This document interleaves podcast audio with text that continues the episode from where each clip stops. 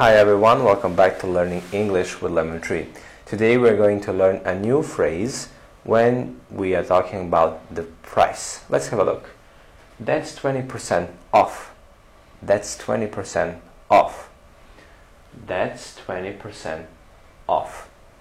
So here I need to say that when you use the word percent and uh, we say 20%, no, we don't say 20%.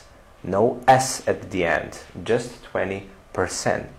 20%, 50%, 100%. That's 20% off.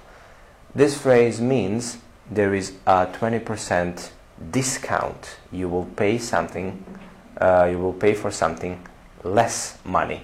So if uh, something you want to buy is 100%, you will get 20% off a discount, so you need to pay for that 80% of that price. Thank you for watching. See you next time.